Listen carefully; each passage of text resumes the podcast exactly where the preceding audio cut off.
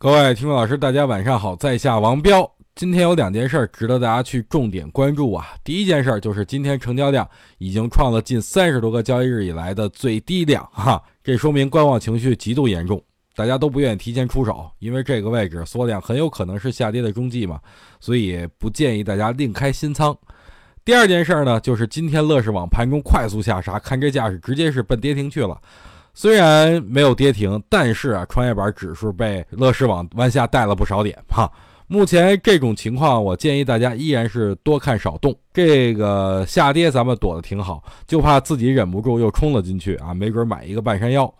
目前下方的支撑呢，就是三千一百五十点，也就是上证指数布林带下轨附近。但这个只是技术支撑位啊，能不能到啊？这个我也不清楚。不过先有个预期目标要好一些。最近大家要多来听我语音了，指不定什么时候我又开始大喊冲锋啊，杀入股市也说不定。